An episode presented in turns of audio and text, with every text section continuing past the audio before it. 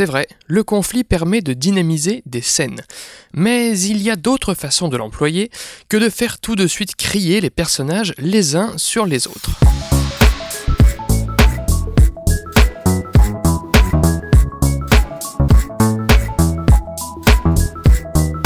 Salut et bienvenue dans ce 74e numéro de Comment c'est raconté, le podcast qui déconstruit les scénarios un dimanche sur quatre. Aujourd'hui, la presse confronte le pouvoir dans le drame historique américain Pentagon Papers, titre original de Post, écrit par Liz Anna et Josh Singer, réalisé par Steven Spielberg et sorti au cinéma en janvier 2018. Cette succession de scènes dans des bureaux nous permettra d'étudier les multiples façons qu'il y a de les construire.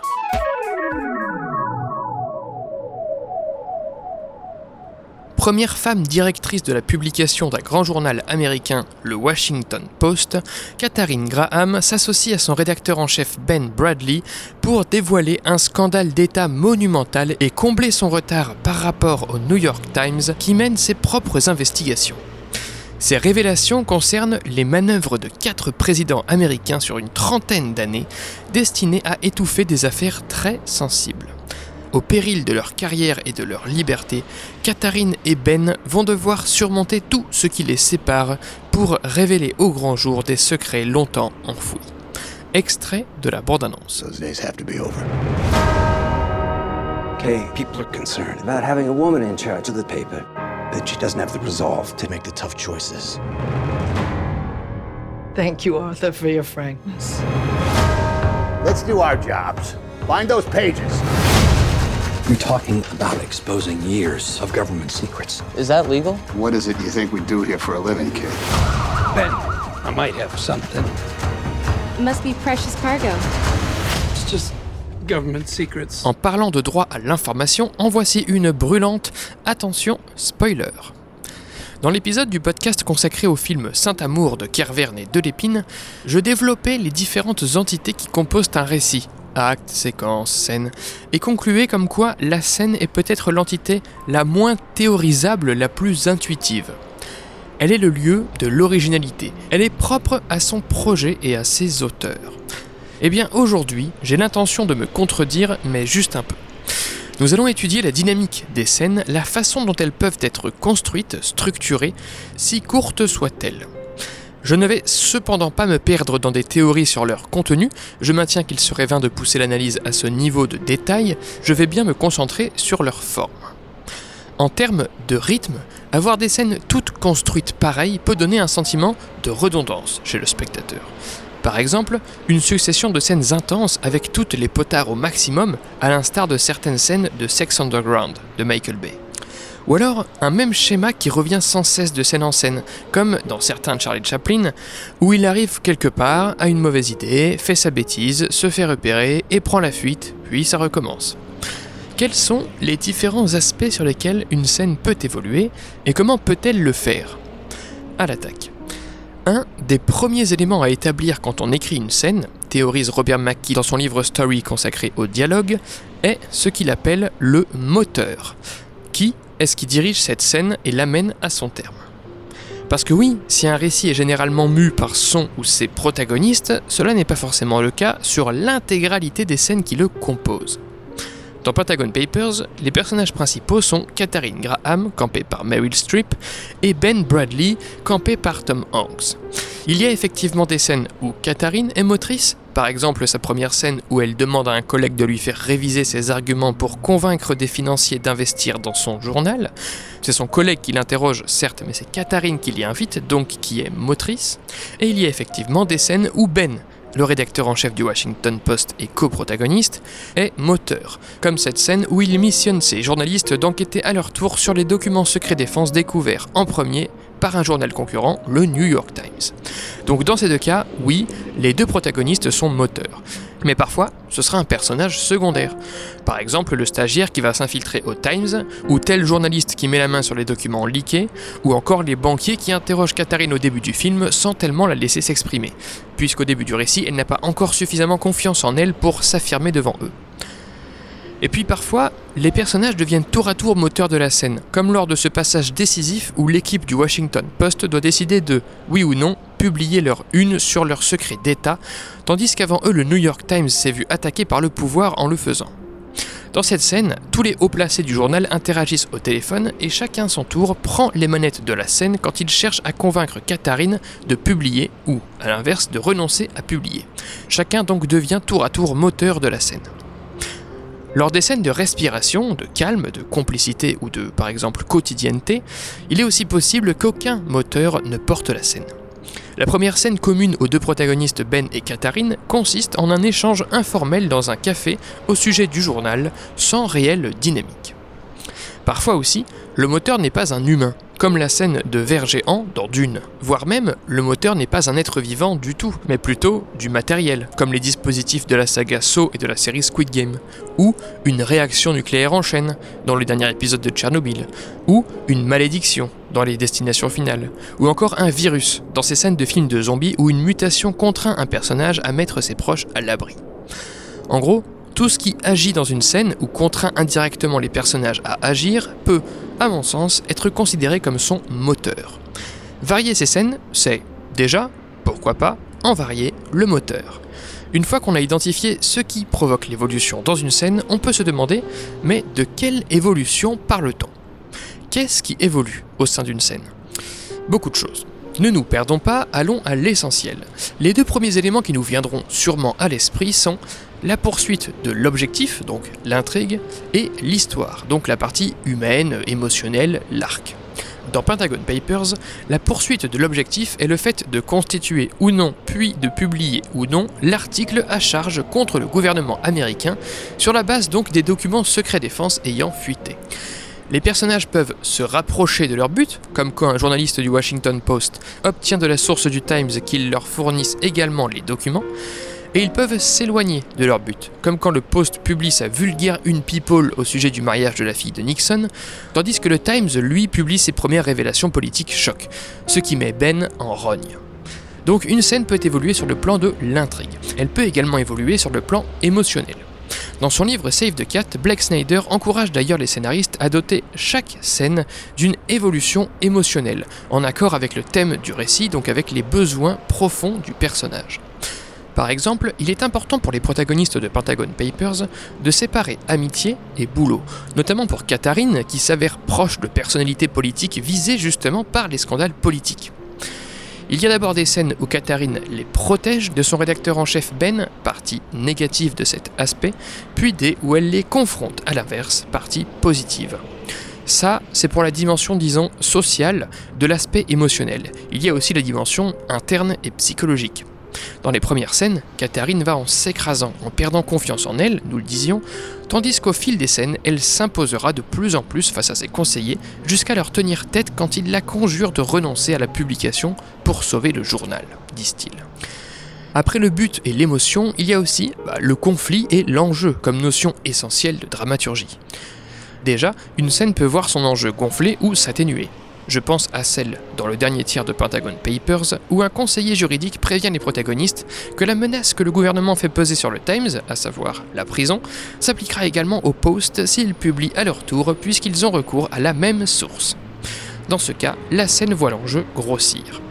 Ensuite, une scène peut voir son conflit enfler. On parle de complication ou s'atténuer. Il en va de même pour ce qui précède le conflit, à savoir la menace, ou pour ce qui le suit, à savoir la réaction des personnages. Pour ces trois notions, je vous renvoie à l'épisode de Comment c'est raconté consacré au film Her. Dans Pentagon Papers, concernant le conflit, je pense à cette scène où McNamara, un ami de Katharine visé par leaks, se voit de plus en plus véhément à son encontre dans le but qu'elle renonce à diffuser sur le sujet dans son Washington Post. Concernant la menace, je pense à cette scène où les personnages apprennent que le Times est pris pour cible par l'État suite à ses premières publications, et où donc on peut dire que l'orage gronde d'un cran de plus, contraignant ensuite les journalistes à investiguer en secret chez le rédacteur en chef Ben lui-même et non au bureau. Concernant enfin l'évolution d'une réaction de personnage dans une scène, je pense à ce passage où un journaliste tente d'alerter Ben avec des documents secrets défense qu'une inconnue vient de lui remettre. Ben s'en fout, puis le journaliste passe par un supérieur qui lui parvient à convaincre Ben de s'intéresser aux documents. Sa réaction a évolué. En fait, de même qu'il est possible de jouer avec presque n'importe quelle notion de dramaturgie pour créer des unités et des contrastes, je vous renvoie à l'épisode de CCR dédié à Tree Billboards sur ce sujet, il est probablement possible de jouer avec presque n'importe quelle notion de dramaturgie pour créer des évolutions.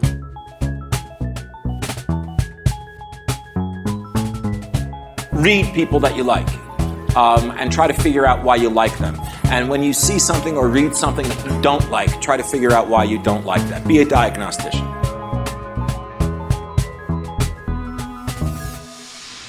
Après avoir vu ce qui fait évoluer le moteur et ce qui évolue, le but, l'arc émotionnel, l'enjeu, le conflit, etc., voyons comment les choses peuvent évoluer au sein d'une scène. Pour commencer, et de nouveau dans son livre story consacré au dialogue, Robert McKee distingue quatre dispositifs. Équilibré, asymétrique, implicite et réflexif. C'est un peu le point de départ de cette dynamique de scène, je dirais. Dans un dispositif équilibré, deux moteurs équivalents s'affrontent, d'égal à égal, comme cette scène décisive de Pentagon Papers dont nous parlions, où certains membres du journal argumentent pour, quand d'autres argumentent contre la publication leaks dans le Post. Dans un dispositif asymétrique maintenant, un moteur agit tandis que les autres éléments encaissent ou réagissent. Je pense à cette scène où Ben somme sa chef Katharine d'obtenir auprès de ses contacts politiques les documents ayant fuité suite à la première parution chez leur concurrent le Times, et que Katharine préfère pour l'instant protéger le politique qu'elle considère encore comme un ami, McNamara. Ben agit, Katharine réagit, dispositif asymétrique. Dans un dispositif implicite ensuite, aucun des moteurs ne démarre vraiment, l'attention reste contenue de tous les côtés, renvoyée au sous-texte. Je pense à cette scène de Pentagon Papers où le rédacteur en chef Ben apprend à sa chef Katharine être bientôt en possession, ça y est, des milliers de pages de documents secret défense. Il ne demande pas à Katharine si elle le laissera publier, elle ne lui demande pas non plus d'épargner ses amis politiques, une tension naît et la scène se terminera par Ben qui la met au défi de faire le bon choix quand il entrera effectivement en possession des documents, à savoir accepter ou refuser de travailler dessus et de publier. Enfin, dans un dispositif réflexif, le moteur agit contre lui-même. On peut alors parler de scènes plus introspectives. Je pense, dans Pentagon Papers, à cette scène où Katharine déplore à sa fille ne jamais avoir demandé à devenir chef du Washington Post, que cela lui est tombé dessus suite au suicide de son mari. Ici, Katharine doit confronter ses propres démons faits de culpabilité et de doute. Voilà donc pour les quatre dispositifs initiaux des scènes. De là, la dynamique peut s'enclencher, l'évolution peut survenir. Quel rythme cette dynamique peut-elle alors suivre? Certaines évolutions se font progressivement, comme la scène que j'évoquais où l'intéressé McNamara invite Katharine à le couvrir et à ne pas publier à son encontre. Certaines évolutions se font subitement, comme la scène d'introduction antérieure à l'action où la future source des leaks participe à une mission au Vietnam et que l'armée essuie subitement des rafales. Ici, le conflit progresse d'un coup. Certaines évolutions sont légères, comme quand Ben reçoit à sa rédaction dans une boîte à chaussures quelques documents classifiés, alors que l'affaire compte en réalité des milliers de pages. Certaines évolutions sont beaucoup plus importantes, comme quand un proche conseiller de Katharine, suite à l'échec du premier rendez-vous avec les financiers au début du film, lui déroule son désaveu jusqu'à inviter Katharine à quitter la présidence du poste. Carrément. Grosse claque émotionnelle pour le personnage. La plupart des évolutions sont linéaires, mais d'autres font des allers-retours en balancier, comme cette scène où Ben annonce à sa femme qu'il publie finalement l'article. Celle-ci est d'abord admirative, ce qui rend son mari Ben fier, mais précise que c'est la chef, Katharine, qu'elle admire, ce qui fait déchanter Ben. Ce dernier reproche à sa femme de ne pas le soutenir lui alors que c'est lui qui se bat depuis le début, ce à quoi sa femme rétorque que c'est Katharine qui a le plus en jeu dans ce monde d'hommes qui, depuis toujours, la défie. Ben était donc d'abord fier, puis déçu, et désormais le revoilà dans un état plus positif, qui le mènera plus tard à reconnaître à son tour, auprès de sa supérieure Katharine, le courage dont elle fait preuve. Donc une scène part avec un certain dispositif moteur, on va dire, lequel mène à une évolution plus ou moins progressive, plus ou moins importante et plus ou moins linéaire, et enfin, tout cela mène à un point d'orgue. Là encore, dans son livre story dédié au dialogue, et je pense que ça s'applique à tout, hein, pas seulement au dialogue, Mackie distingue trois cas de figure concernant le point d'orgue. Le plus souvent, le point d'orgue arrive en fin de scène. On a alors une dynamique de suspense. Je pense à cette scène vers la fin du film Pentagon Papers où, suite à la publication dans le Post, le secrétaire de la Défense appelle le rédac-chef Ben, lui liste tout un tas de lois qu'il enfreint par sa publication de documents classifiés, lui demande alors de cesser les publications et que, en point d'orgue, jusqu'ici silencieux, Ben décline la demande. Parfois, le point d'orgue est en milieu de scène, comme la situation de guerre en prologue de Pentagon Papers que j'énonçais à l'instant, où les soldats progressent d'abord dans la forêt, subissent l'assaut, point d'orgue, puis battent en retraite. Mackie qualifie ces dynamiques d'équilibrées, dans le sens où le point d'orgue coupe leur évolution en deux parties plus ou moins égales. Enfin, troisième cas de figure, la scène s'ouvre sur son point d'orgue. On assiste alors à une dynamique d'accumulation. Je pense à la scène qui suit la première publication du concurrent, le Times. De retour au bureau, le rédac-chef du Poste, Ben, commence par engueuler ses journalistes, direct le point d'orgue, pour les missionner ensuite les uns les autres de faire leur boulot, de rattraper leur retard sur cette affaire, plutôt que de couvrir des événements people. Il s'agit donc d'une dynamique d'accumulation car, suite au point d'orgue initial, sont déroulées toutes sortes de données, en l'occurrence des injonctions et des reproches. Pour conclure, les scènes qui composent un film peuvent varier dans leur façon d'être construites, d'être structurées. Déjà, elles divergent par leur moteur, quels éléments du récit les mettent en mouvement. Ensuite, les évolutions auxquelles elles mènent sont de nature différente, de but, d'émotion, d'enjeu ou encore de conflit par exemple.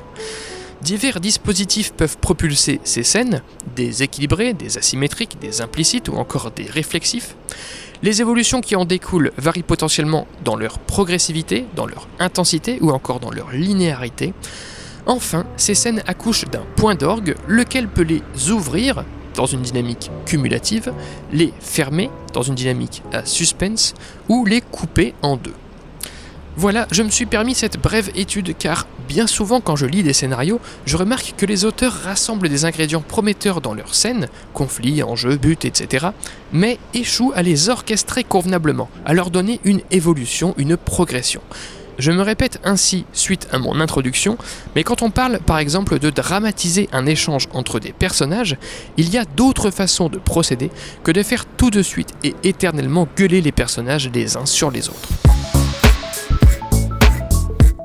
fondu au noir pour ce 74e numéro de Comment c'est raconté. Merci pour votre écoute, j'espère qu'il vous a intéressé. Retrouvez toutes les sources de cet épisode et tous les liens du podcast dans la description et sur ccrpodcast.fr, dont Facebook, Insta, SoundCloud, Spotify, tout ça, mais encore et surtout Apple Podcast. Pour ce dernier, je vous invite à laisser 5 étoiles et un commentaire, c'est très important pour le référencement du podcast. Podcast dont l'habillage musical était signé à Rémi Le Sueur, je le rappelle, et le Tetra Hepta Compta remercie. N'oubliez pas qu'une retranscription de chaque numéro de Comment c'est raconté est disponible sur Medium pour pouvoir lire les analyses à tête reposée. Je m'appelle Baptiste Rambaud, disponible sur Twitter pour répondre à vos questions, à vos réactions, et vous donne donc rendez-vous dans 4 semaines pour la 75e séance. Joyeuse fête. Ciao